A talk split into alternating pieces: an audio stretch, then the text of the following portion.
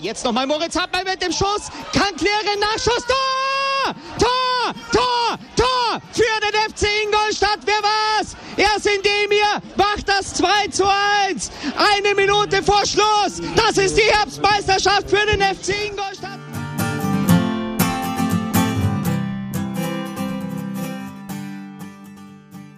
Servus Schanzer, herzlich willkommen im Schanzer Zeitspiel, dem Podcast rund um den FC Ingolstadt. Heute mal mit einer kleinen Sondersendung. Es ist nicht so lange her, seit wir das letzte Mal gehört haben. Aber ist es beim FC Ingolstadt einfach personell so viel passiert, dass wir uns dazu berufen gefühlt haben, einfach darüber mal zu reden. Und wir reden heute über Linke, Nuri, Petzold und auch ein bisschen über Sidan. Viel Spaß dabei.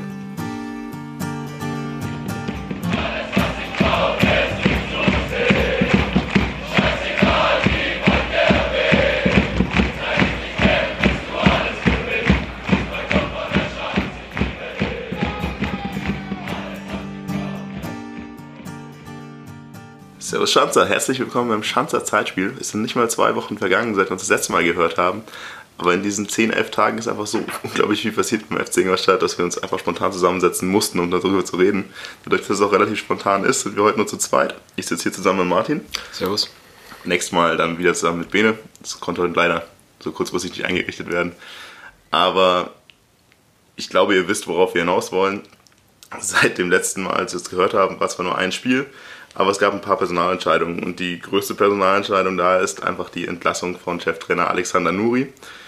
Und wir sind jetzt wieder an dem Punkt, dass wir ein neues Trainerprofil ausgerufen haben und einen neuen Trainer suchen. Übergangsmäßig haben wir jetzt Roberto Petzold aus der U19 als Interimstrainer eingestellt. Wie genau das jetzt mit ihm weitergehen wird, ist unklar. Hm, Martin, glaubst du, dass er überhaupt einmal auf der Bank sitzt oder dass wir Forschen wechseln? Ja gut, vielleicht muss man dazu sagen, wir nehmen jetzt Donnerstag Vormittag auf. Ähm, das ist, glaube ich, so der kritische Punkt. Also wenn jetzt bis heute früher Nachmittag, Nachmittag irgendwie nichts präsentiert wird, dann gehe ich eigentlich stark davon aus, dass er auf der Bank sitzt. Ähm, also je, je weiter die Woche fortschreitet, desto größer wird seine Chance. Ich würde es ihm eigentlich schon ganz gönnen oder ich würde es auch einfach ganz gerne mal erleben, wie er auf einer Bundesliga-Bank sitzt. Ich muss sagen, dass ich ihn relativ wenig kenne. Also natürlich der Name war ich habe ab und zu was darüber gelesen, aber ich habe ihn noch nie live wirklich jetzt im Stadion als Trainer gesehen. Deswegen, wie ist dein Eindruck so? Also ich habe nur gehört, das ist so ein ja, doch impulsiver Typ, was ich generell ganz cool finde, aber der natürlich auch gerne mal mit dem Hammer draufhaut, bis sich nichts mehr bewegt. Irgendwie. So war, war meine Einschätzung bisher. Ja, also ich bin auch immer noch zwiegespalten, auch wenn ich jetzt schon irgendwie dreieinhalb Jahre ein bisschen verfolge, was, wie er sich verhält oder wie seine Methoden auch sind. Ähm, finde die teilweise ein bisschen unkonventionell, ähm, doch sehr, sehr lautstark und äh, ja, also impulsiv an der, an der Seitenlinie, ähm, der eigentlich da sich mit, mit jedem anlegt, sei es eigene Spieler, Schiedsrichter, gegnerischen Trainer. Also ja, ich glaube, wir können da einiges erwarten, gerade auch wenn, wenn noch der Co-Trainer Thomas Karg dabei ist. Da könnte durchaus Feuer sein, vielleicht reißen sie sich auch in dem einen Spiel dann zusammen, aber ich fände es ganz cool. Ähm, ich glaube, er hat einfach in jeder Situation eine ganz klare Erwartungshaltung an jeden einzelnen Spieler. Ein sehr klares taktisches Konzept, auch mit, mit Mannschaften gespielt, die teilweise gegen, gegen stärkere Mannschaften gespielt haben, immer gut ausgesehen oder sich eigentlich auch selten abschießen lassen. Insofern könnte er vielleicht ja, für, die, für die Situation jetzt mal sogar ein Erfolgserlebnis erwirken in der Theorie im Endeffekt sogar das, was man als Anforderungsprofil irgendwie brauchen könnte. Also einer, der auch wirklich mal ja, sagt, was Sache ist, einer, der weiß, was er will und auch zumindest nach meiner Erwartung ist es einfach mal einer, der dann auch äh, mit harter Hand führen kann, was denke ich wirklich wichtig ist. Das ist eins, was ich in den letzten Wochen irgendwie mir rausgekristallisiert habe. Man braucht einfach mal einen, der da auch dann durchgreift, wenn es sein muss, weil was da jedes Mal wieder einreißt und auch jedes Mal, wenn man wieder ein bisschen Besserung sieht in dieser Mannschaft, es wird immer wieder in alte Muster zurückgefallen, es wird immer wieder dieselben Fehler gemacht und ich denke, dass da einfach mal einer durchgreifen muss und dass da dieses, ja, wir gehen kleine Schritte und gehen unseren Weg und finden alles dann doch irgendwie toll und suchen die kleinen Erfolge, das hat halt keine Zukunft irgendwo. Und das war ja im Endeffekt jetzt dann auch der Auslöser für diese Trainerentscheidung. Das Ganze meines Erachtens ein bisschen komisch. Wir haben offiziell mal verkündet, dass das okay ist und dass wir Alexander Nuri da diese kleinen Schritte gehen lassen, die er tut. Und er hat ja gebetsmühlenartig auch jedes Mal nach jeder Niederlage oder nach jedem Unentschieden in der Pressekonferenz gesagt, wir gehen unseren Weg weiter und wir werden das genauso weitermachen. Das wurde auch von Harald Gärtner öffentlich so nicht kritisiert. Und plötzlich von einem Spieltag auf den anderen ist dann Alexander Nuri weg. Weil es wieder eine Niederlage nach drei Punktgewinnen gab, die natürlich auch wieder schlecht war, aber das Dresden-Spiel an sich ist, ich finde, das kann man auch wieder irgendwie nicht überbewerten. Ich, natürlich ist das dumm. Es gibt in der fünften Minute oder siebten Minute, was das war, einen Elfmeter und eine rote Karte, bei der man sich dann auch darüber streiten kann, ob die Doppelbestrafung notwendig ist. Und dann ist das Spiel natürlich vorbei. Also sie haben sich nicht wirklich gut verkauft danach. Aber wer hat in allen Ernstes erwartet, dass du nach einem 0 zu 1 in 5 Minuten mit 10 Mann in Dresden noch was holst? Also deswegen weiß ich auch nicht, warum man da dann plötzlich von einem Tag auf den anderen durchgreifen muss. Ich weiß nicht, wie du siehst. Also du hast ja eigentlich auch nicht erwartet in der letzten Folge, dass wir den Trainer plötzlich rausschmeißen. Nee, also weil der Zeitpunkt ja wieder der eigentlich unpassendste ist oder einfach halt wieder keine Kontinuität aufkommt dadurch, wenn man sich ja durch ein Ereignis wieder so aus der Bahn werfen lässt und dadurch wieder ja, eine 180-Grad-Wendung im Endeffekt ja, ja einnimmt. Also es ist jetzt nicht so, als dass ich sage, man hätte unbedingt an Nuri festhalten müssen. Haben wir auch letztes Mal schon besprochen. Wir haben da relativ wenig Bindung zu, zu der Person an sich. Ja, aber also der Zeitpunkt halt wieder nach einer Länderspielpause, wieder vor einem Spiel, bei dem man wahrscheinlich jetzt nicht unbedingt auf einen Trainereffekt setzen müsste.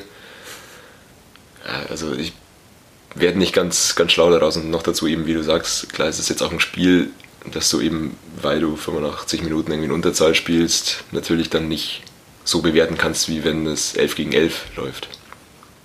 Also was mich natürlich selber stutzig macht, ist einfach diese, ja, diese unendliche Konzeptlosigkeit in allem, was der Verein tut. Also auch natürlich die Kommunikation in dem Sinn wieder. Also wir reden die ganze Zeit darüber, dass das alles in Ordnung ist, wie es passiert.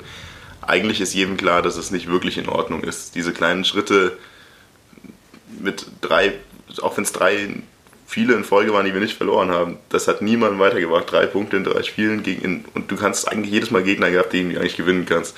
Aber offiziell wird dann wieder verkündet, dass das alles schon ganz toll ist. So. Und dann verliert man ein Spiel und also ich war wirklich, ich war wirklich schockiert, als die, diese Nachricht rauskam. Ich habe mit vielen gerechnet, aber nicht, dass wir nach der Länderspielpause plötzlich den Trainer rausschmeißen. Und deswegen ist es für mich einfach auch wieder pure Konzeptlosigkeit der sportlichen Führung dann auch wieder. Da muss man sagen, warum? Um alles in der Welt.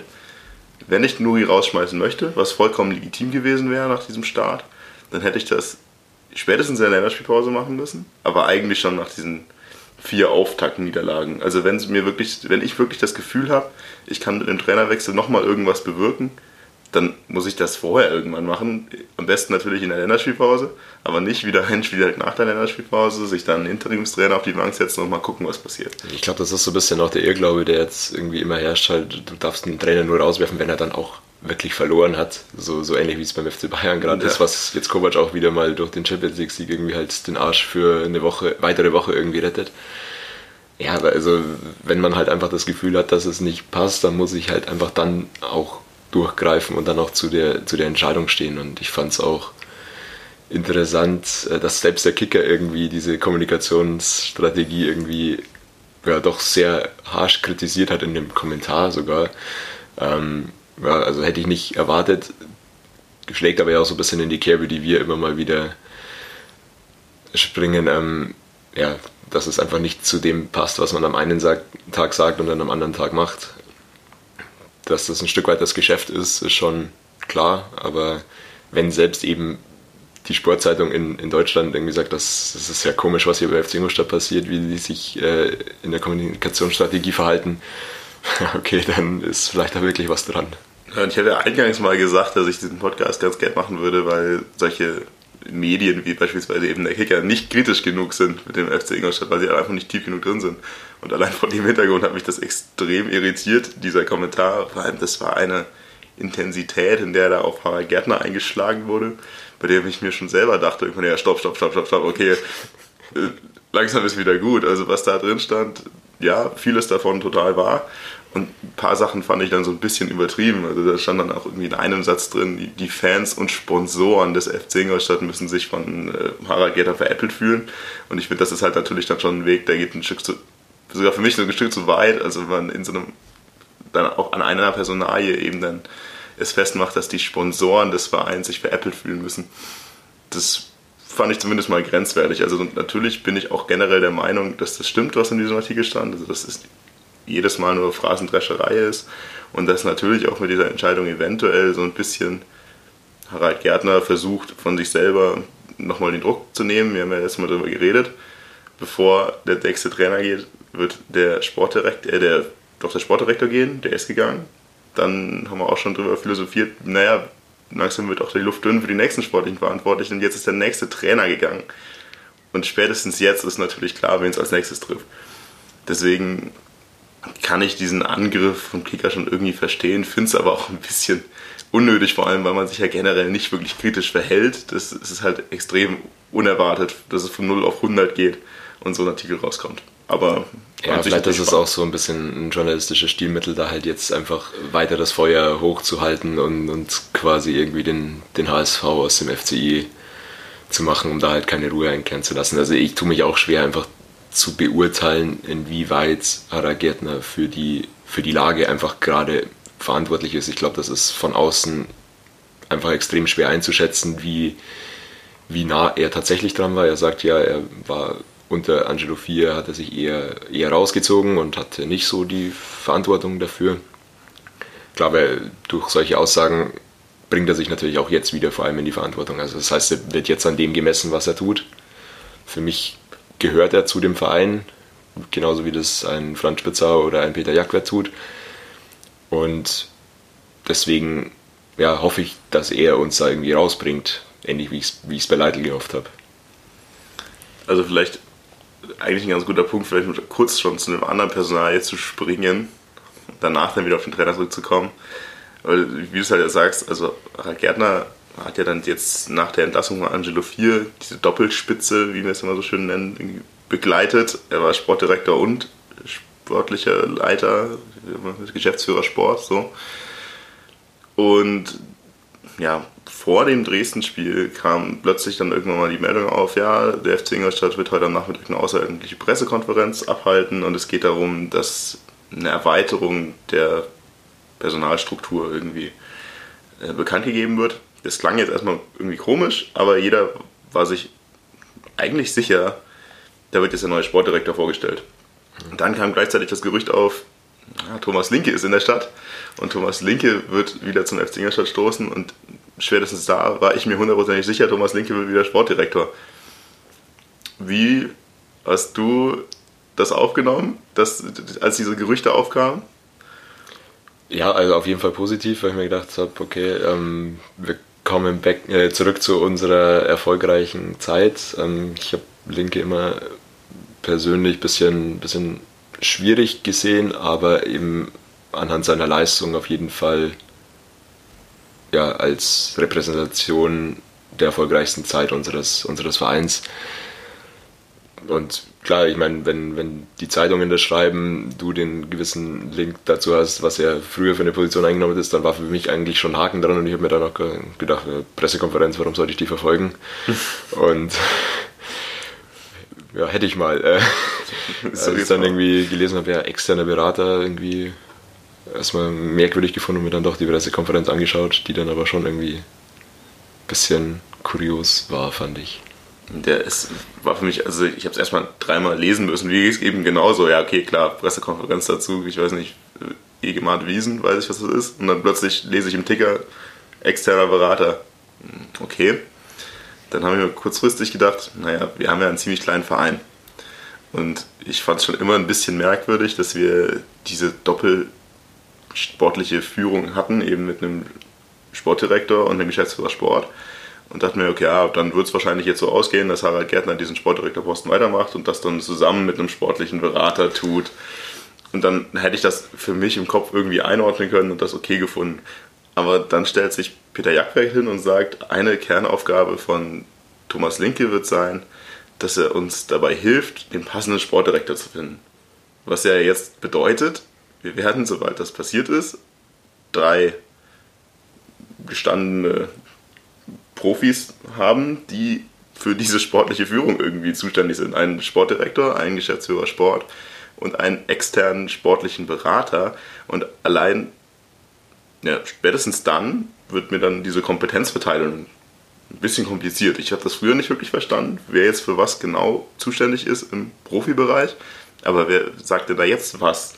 Wer wird, wird das sind doch ein bisschen zu viel Köche dann für den Brei, oder nicht? Also meine Hoffnung ist, dass dann quasi Linke so ein bisschen aus der, aus der Rolle dann des externen Beraters irgendwie rausgenommen wird, sobald der Sportdirektor da ist und dann irgendwie, was ja auch jetzt schon im Raum stand, quasi irgendwie den Aufsichtsrat oder so wechselt, um da die sportliche Kompetenz ein bisschen zu erhöhen. Das wäre jetzt so meine, meine Hoffnung. Ich glaube, es ist auch ein offenes Geheimnis, dass dem Aufsichtsrat sportliche Kompetenz nicht schaden würde oder grundsätzlich mal eine Überarbeitung des, des Aufsichtsrats. Aber das haben wir schon immer so gemacht, Martin. Das muss gut sein. Damit sind wir aufgestiegen. Ja? Warum ja. dann was ändern? Ja, damit sind wir abgestiegen. Warum sollten wir was ändern? Nee, verstehe ich schon. Aber ich finde es trotzdem komisch. Also ich finde die Rolle an sich irgendwie einfach komisch. Ähm, es ist immer ein bisschen Fahrerbeigeschmack, wenn, wenn jemand zwar kommt und dafür auch wahrscheinlich sehr gut entlohnt wird, dass er etwas leistet, aber dafür keine Verantwortung tragen muss. Also das ist so ein bisschen mein, mein Problem damit. Aber es, glaube ich, kommt in der Situation oder auch in der Pressekonferenz ganz gut raus, dass eben das irgendwie so das einzige Szenario war, wie Linkig zu kriegen war.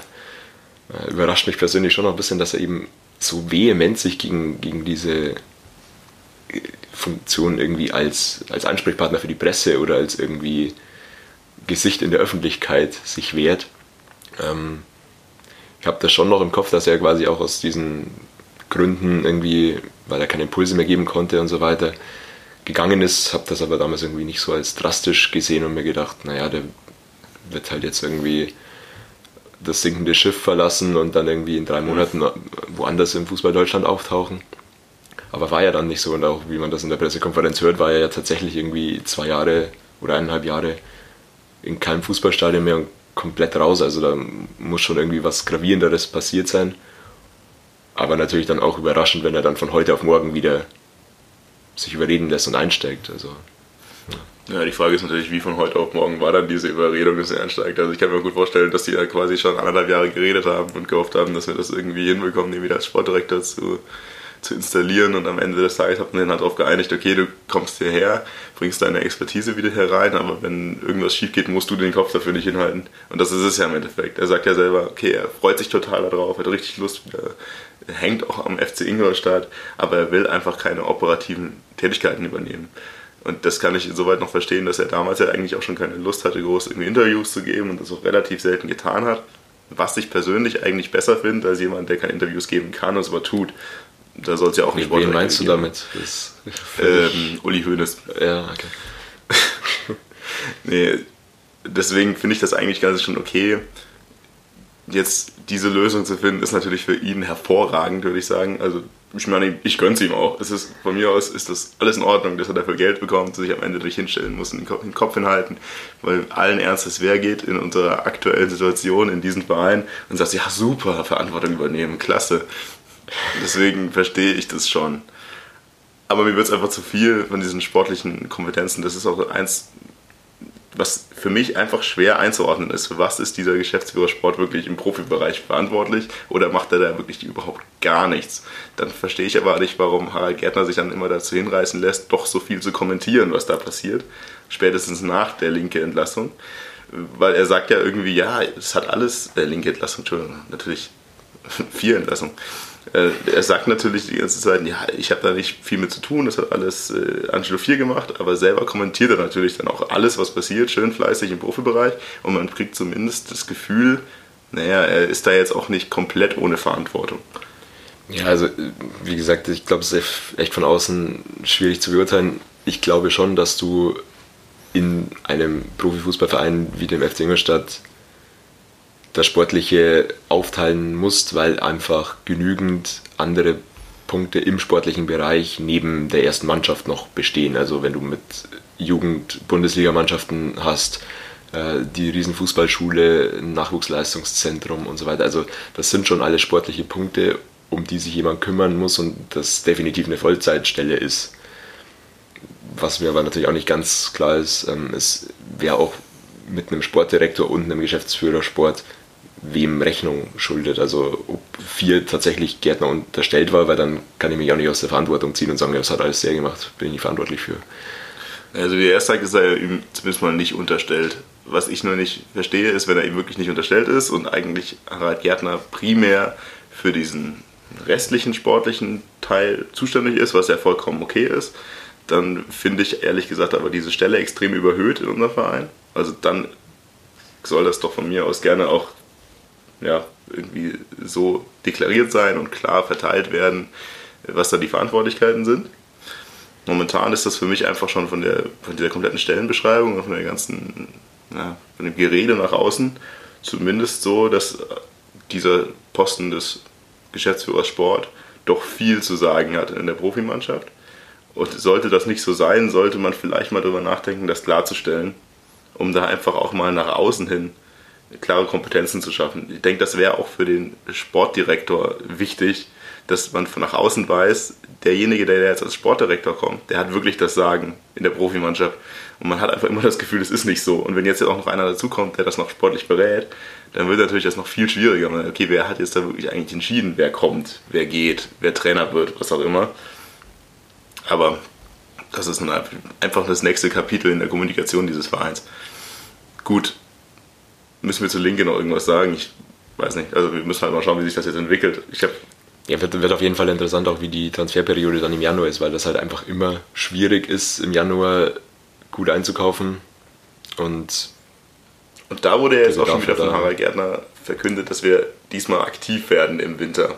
Also es wurde ja jetzt direkt nach dieser Trainerentlassung schon mal verkündet, dass nicht nur personell in der Leitung was getan werden muss, sondern auch im Kader. Und das klang relativ drastisch, Gott sei Dank. Also das ist wenigstens mal einer, der es dann wieder sagt, ja, das Spielermaterial, das da, da, da ist, es ruft zumindest nicht das ab, was es sollte. Deswegen bin ich da schon hoffnungsvoll, dass was passiert. Aber wie du sagst, also im Winter was zu kaufen, ist immer überteuert oder einfach ich glaub, Da dürfen wir uns wieder auf die nächsten 15 Donau-Kurier-Artikel zu Vogelsammer irgendwie einstellen. Aber ich glaube aber ganz ehrlich, dass Vogelsammer so dermaßen vom Tisch ist, Allein schon, weil der, derjenige, der jetzt eventuell immer als Sportdirektor kommt oder spätestens Harald Gärtner diese Akte 4 einfach nur abschließen möchte. Und nie im Leben jetzt nochmal auf die Idee kommt, den Königstransfer von Angelo 4 abzuschließen. Oder natürlich genau in die andere Richtung, sich jetzt nicht nehmen lässt, nochmal so einen Seitenhieb an Angelo 4 zu geben. Sobald er weg ist, haben wir den Transfer geschafft. Aber ich glaube, da gibt es keinen Zwischenweg. Ich glaube, sie werden nicht wieder anfangen, über, über Vogelsammer zu reden und ihn dann doch nicht zu holen. Ja, gut. Soweit zur Ebene drüber. Jetzt vielleicht nochmal zu den Trainermöglichkeiten, die da so im Raum stehen. Ich muss sagen, der Donaukrieg hat ein paar Trainer aufgerufen, die jetzt eventuell kommen könnten. Ja, so ein Drittel davon sagt mir zumindest mal erstmal gar nichts. Einer ist natürlich komplett heiß seit zwei Jahren gefühlt, und das ist Jens Keller. Und wie man das so rausgehört hat, ist das immer noch der Wunschkandidat natürlich von Harald Gärtner. Und er war scheinbar ja auch beim Testspiel gegen 60 irgendwie im Stadion. Und ja, man weiß es nicht. komischerweise, wenn das immer so nah ist seit zwei Jahren, verstehe ich nicht, warum das nicht einfach mal abgeschlossen wird. Also wir haben ihn ja immer noch nicht. Aber es dreht sich eigentlich alles immer noch um Jens Keller. Ja, genau. Durch das, dass wir jetzt schon wieder Donnerstag haben, ähm, dauert mir das alles schon wieder fast zu lange für Keller. Also irgendwas blockiert da die Sache schon wieder. Also er wäre jetzt mittlerweile auch irgendwie gefühlt mein, mein Favorit, vor allem wenn ich mir die anderen Namen so anschaue. Ja, aber ich, ich wage irgendwie zu zweifeln, ob das dann am Ende tatsächlich er wird das ist eben das, was ich mir auch denke. Also wenn er wirklich jetzt dann schon wieder gegen 60 im Stadion war, wenn man seit zwei Jahren in Kontakt ist, wenn scheinbar ja Harald Gärtner extrem an dieser, an dieser Lösung sich doch festhält und das auch schon seit anderthalb Jahren sein Lieblingskandidat gewesen wäre, warum dauert das jetzt so lange? Also es ist ja nicht so, als müssen sie sich jetzt nochmal kennenlernen. Ich glaube, da wurde eigentlich schon alles 15 Mal gesagt. Da gab es garantiert schon genug Termine, hat sich genug besprochen. Es kann ja im Endeffekt wirklich nur irgendwie dann um, um die Vertragsmodalitäten gehen. Und ich kann mir halt auch gut vorstellen, dass der FC Ingolstadt jetzt sagt, okay, ich hole mir jetzt keinen Trainer, dem ich einen Dreijahresvertrag gebe, aber da würde sich natürlich dann auch Jens Keller sagen, okay, wenn, dann brauche ich schon einen richtigen Vertrag und nicht jetzt so einen Vertrag bis zum Ende des Jahres. Was ja oft gern gemacht wird, wenn man spätestens mal den zweiten Trainer entlässt, dass man erstmal sagt, okay, schauen wir mal. Ja, es ist natürlich auch die Frage, ob, ob das nicht für beide irgendwie ein sinnvolles Szenario wäre, zu sagen, bis Ende der Saison erstmal, weil ob jetzt ein Jens Keller irgendwie dann nächstes Jahr auch noch den Anspruch hat, Drittligatrainer zu sein, wage ich auch zu bezweifeln. Ja, aber du kannst ja zumindest sagen, hey, ich mache einen äh, Vertrag, der sich automatisch verlängert, wenn, wenn er den Klassenerhalt schafft. Das wäre eine Alternative für sowas. Denk eigentlich auch die, die gangbarste Alternative wahrscheinlich. Aber ich finde es einfach auch zu lang momentan. Aber wenn man sich die anderen Namen da auf dieser Donaukurier-Liste anschaut, also ich, ja, ad hoc weiß ich gerade noch Mike Biskins, da hat man vorher schon drüber geredet. Das oh, ja, irgendwie noch ganz okay und nett, aber jetzt kommen dann so ein paar, die musst du vorlesen, weil ich sehe sie leider hier wegen der Sonne Kenan, schon nicht. Kenan Kocak, zuletzt bei Sandhausen, Uwe Neuhaus, äh, Dresden, glaube ich, gewesen zuletzt. Und unser persönlicher Favorit, Thomas Oral. Ah. Möchten wir dazu noch was sagen? Ja, Thomas Oral, das ist natürlich auch damals, ne, also die vorerfolgreiche Zeit des FC Ingolstadt gewesen. Also von dem her wäre es vielleicht ein ganz gutes Omen zu sagen, man holt jetzt Thomas Oral, steigt ab, schmeißt ihn raus und dann gibt es in drei Jahren Champions League. Weil das war ja damals auch so. Wir haben Thomas Oral, Thomas Nickel geholt und mit ein bisschen Verzug sind wir dann in die erste Liga aufgestiegen. Also ich, ich finde es einfach lustig, dass wir zuletzt bei, bei der Nuri-Ankündigung äh, noch darüber gesprochen haben, ob wir nicht Hasenhüttel zurückholen. Jetzt diskutieren wir über Oral und wer kommt als nächstes äh, dann das Schlimme ist ja, dass wir scheinbar wirklich über Thomas Oral irgendwie diskutieren. Zumindest in dieser Umfrage des Donaukurier sind sich ja, was ist das, 16, 17 Prozent? Ja gut, ich meine, also wahrscheinlich Ironie sind das irgendwie die dem FC Ingolstadt nicht so wohlgesonnenen Donaukurier-Leser, die, haha, da wählen wir mal den Oral in die engere Auswahl. Also ich glaube, er ist zumindest auf irgendwie Platz 2 hinter, hinter Jens Keller.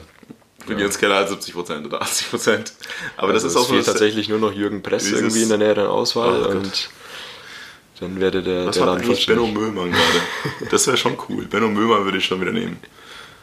Aber das ist so eine self-fulfilling prophecy auch. Also dieses. Marco Kurz ist in, in Australien, glaube ich. Echt? Keine Ahnung. Ja, das ist einer, der mit uns nichts gewonnen hat, wäre auch mal eine ganz gute Idee. Nee, aber ich finde dieses Jens Keller-Ding. Ach, natürlich ist da jetzt 70% Zustimmung und natürlich haben wir auch irgendwie am Zettel, dass es wahrscheinlich Jens Keller wird, aber mir ist das inzwischen auch fast so ein bisschen zu ja, zu überfällig. Ich finde es. Eigentlich ist es momentan nur Jens Keller, weil es seit zwei Jahren gefühlt Jens Keller sein sollte und die anderen Trainerentscheidungen alle daneben gelegen sind. Ich habe das Gefühl, dass man jetzt nur denkt, der ist der Richtige, weil sich vorher immer gegen ihn entschieden wurde oder er sich gegen uns entschieden hat, wie auch immer. Und ich bin mir nicht sicher, ob das wirklich hundertprozentig derjenige ist und der uns da jetzt raushaut. Eigentlich habe ich das Gefühl, dass die momentane Situation so dermaßen prekär ist, dass es nur irgend so ein, ja, irgendeiner es tun kann, den man nicht auf dem Zettel hat. Wie eigentlich damals Hasenhüttel auch. Also ich meine, Hasenhüttel hatte ich damals auf auch nicht auf dem Zettel und der kam dann da irgendwie, hat das ganze Ding auf links gedreht. Und eigentlich auch Walpurgis hat das ja am Anfang als No-Name ganz gut gemacht. Ich habe irgendwie das Gefühl, dass so ein etablierter das momentan nicht wuppen wird, weil einfach das Problem für mich nicht wie sonst irgendwie in.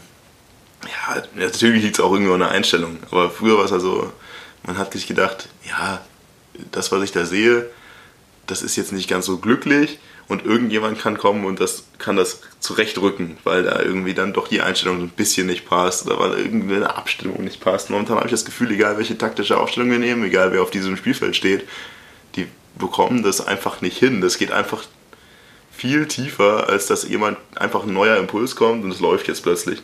Da muss einfach jemand diesen ganzen Laden umkrempeln und das geht auch nicht mit, jetzt kommt ein Trainer und der krempelt das um, sondern ich bin mir sicher, wenn da irgendwas passiert in dieser Mannschaft, dann über die Winterpause, dass jemand mal wirklich vier Wochen mit denen arbeiten kann und da tiefgreifend diese auch irgendwie an der Ehre packt und sie inspiriert vielleicht auch irgendwo alles anders zu machen und dann denen auch durch, dann natürlich durch ein Erfolgserlebnis auch mal die Unsicherheit nimmt, defensiv.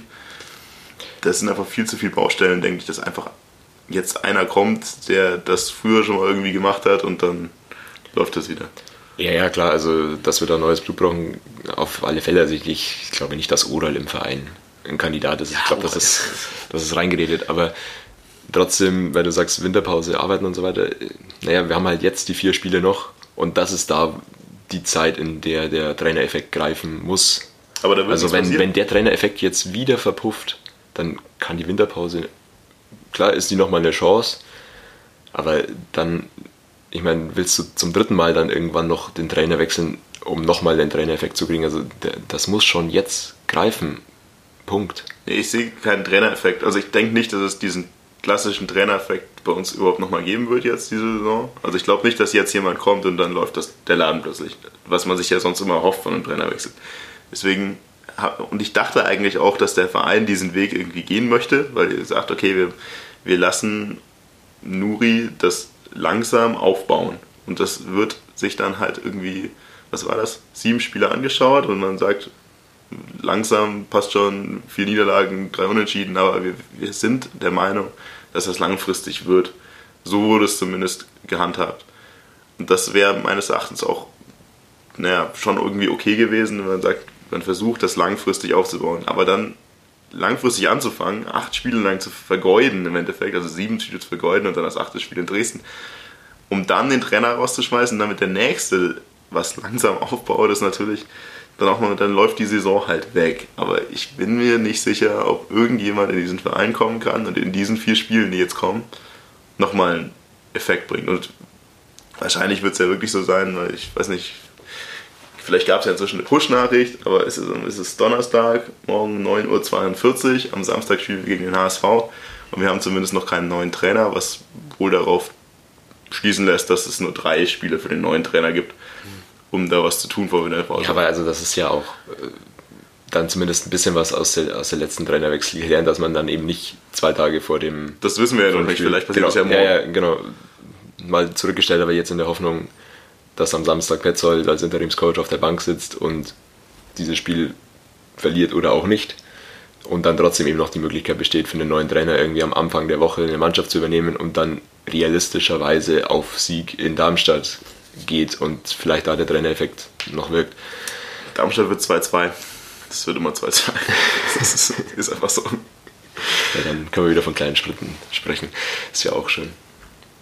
Also ich glaube einfach nicht dran, dass es mit dieser Mannschaft, so tief das momentan einfach geht, das Ganze zu einem, zu einem Trainereffekt kommen wird. Und dass irgendjemand muss diesen Laden komplett aufräumen.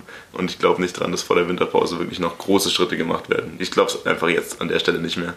Natürlich kann es sein, kann auch gut sein, dass Petzold den Laden plötzlich umdreht, weil der halt einfach ein komplett anderer Typ ist. Vielleicht schafft er es wirklich, jetzt da ein oder andere mal so richtig an der Ehre zu packen. Und man hat ja schon gelesen, dass er sich schon mal Kittel irgendwie mal näher rangeholt hat und mal so ein bisschen länger geredet hat. Und das wäre natürlich auch ein Schlüssel, irgendwie ein Kittel, der wieder in Form kommt, hat ja uns letztes Jahr eigentlich auch den Arsch gerettet. Also ganz ehrlich, letzte Saison war Kittel in Topform, hat uns extrem viele Spiele gewonnen. Also eigentlich die einzigen Spiele gewonnen, die wir gewonnen haben.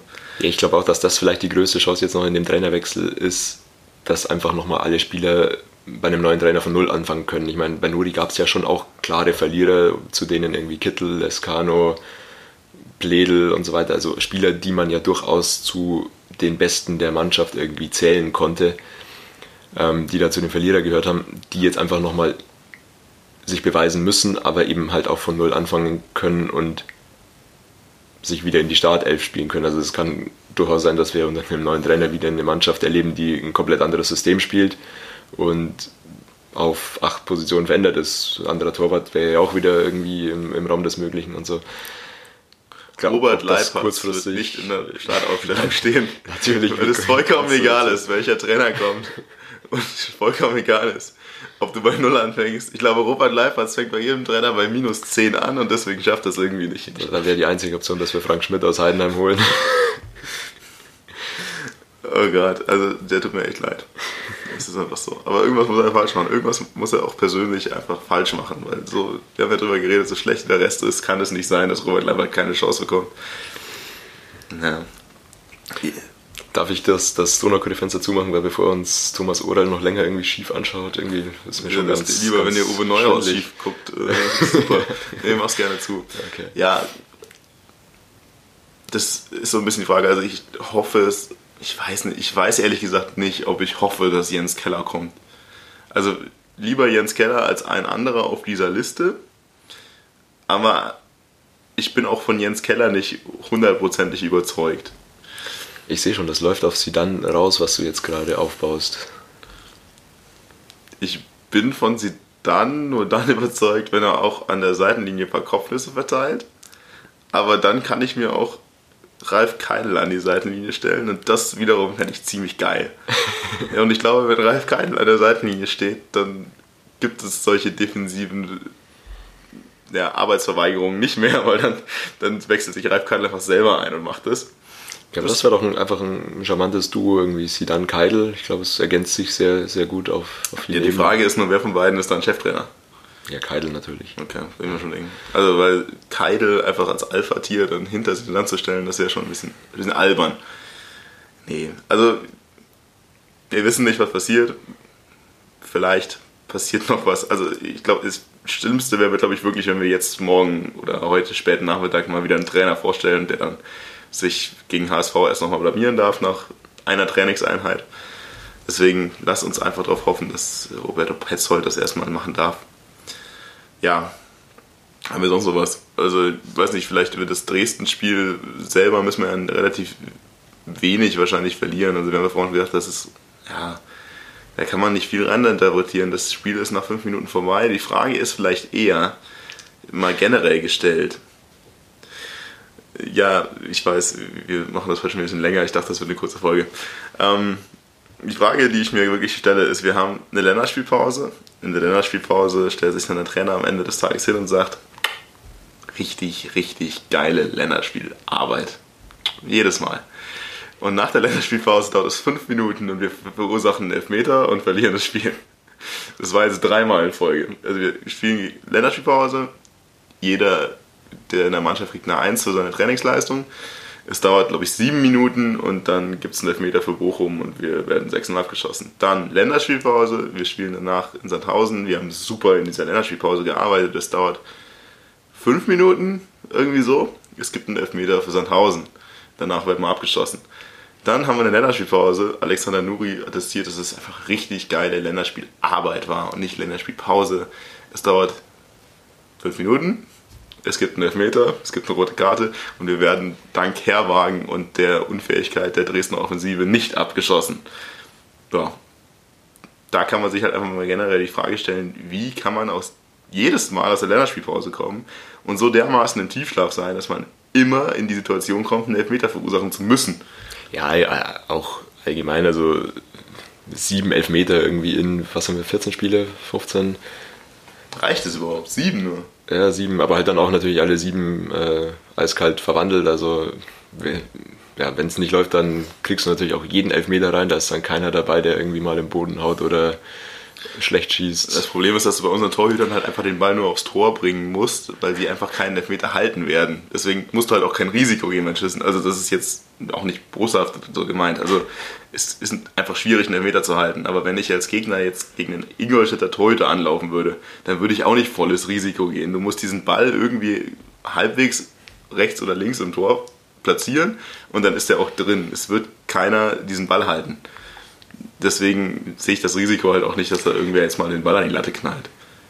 Ja, also ich glaube zu Dresden, ich weiß nicht, es ist tatsächlich nicht so viel zu sagen. Ich meine, wir hätten zur Halbzeit locker 5, 6, 0 hinten liegen ja. müssen. Also die erste Halbzeit einfach bodenlos. Ja. Zweite Halbzeit dann ein bisschen besser, was aber auch eben daran lag, dass irgendwie Dresden unverständlicherweise irgendwie so ein bisschen die Handbremse angezogen hat und sich dann selber aber irgendwie zum Ende auch noch nervös wurde äh, gegen, gegen Ingolstadt. Dresden hat eigentlich so dieses typische Ingolstadt gemacht. Also es ist eigentlich alles, ja, die Messe ist gelesen, du bist eigentlich schon durch, machst dann den Gegner nochmal irgendwie unnötig stark und dich selber komplett nervös. Aber natürlich kann der FC Ingolstadt das nicht ausnutzen. Das wäre ja auch irgendwie ungewöhnlich gewesen. Nee, aber ich sehe auch, erste, erste Halbzeit war grauenhaft, zweite Halbzeit war schon besser. Am Ende des Tages ist es halt aber wieder das, was wir auch während dem Spiel schon prognostiziert haben. Wir werden uns am Ende dieses Spiel schönreden.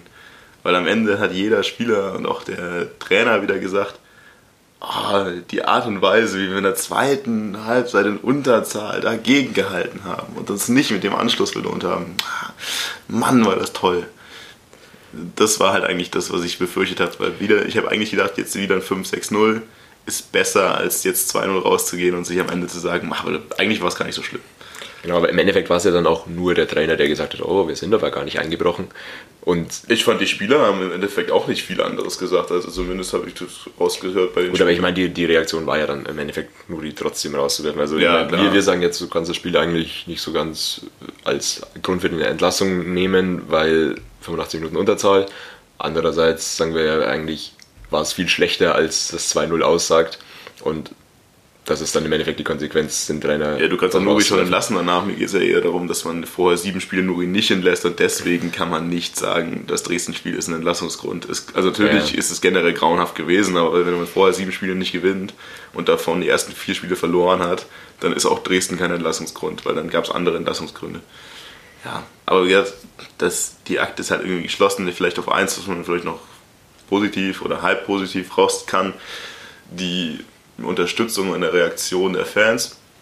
Also ich fand eigentlich dafür, für die Situation, die Unterstützung gut. Es gab, sag mal, ich würde sagen, wir waren 90 Minuten zu hören.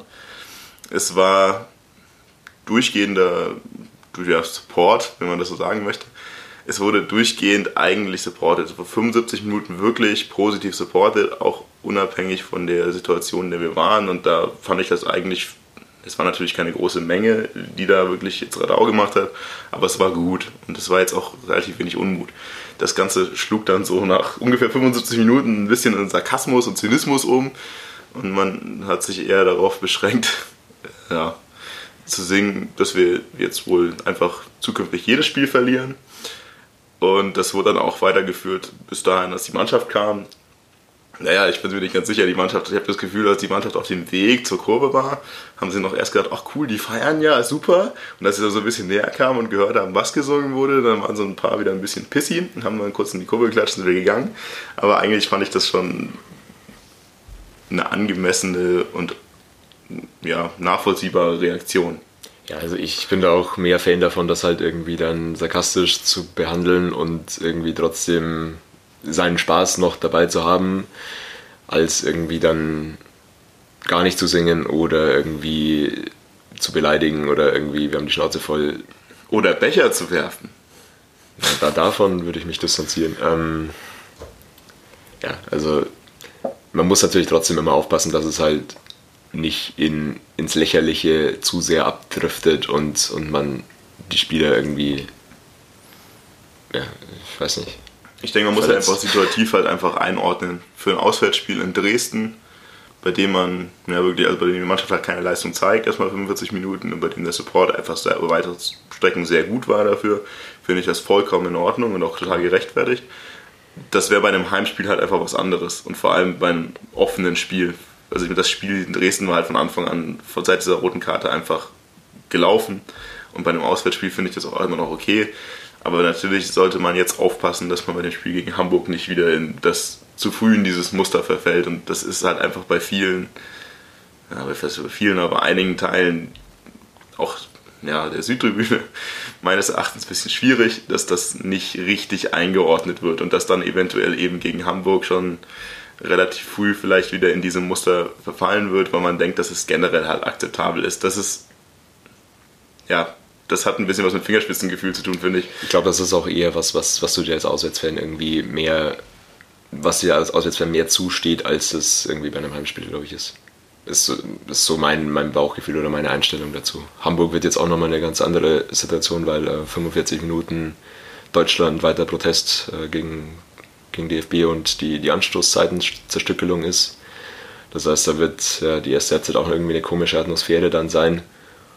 Mal schauen, wie es dann steht, wenn wir dann supporten können. Also ja, schwierig. Naja, vielleicht ist es aber ein Vorteil, dass zumindest nicht zu früh wieder der Unmut geht. Ja, okay, aber natürlich mit einem ruhigen Stadion, wenn du 2-0 hinten bist, dann gibt es natürlich auch bei Support-Stop sehr viel Unmut.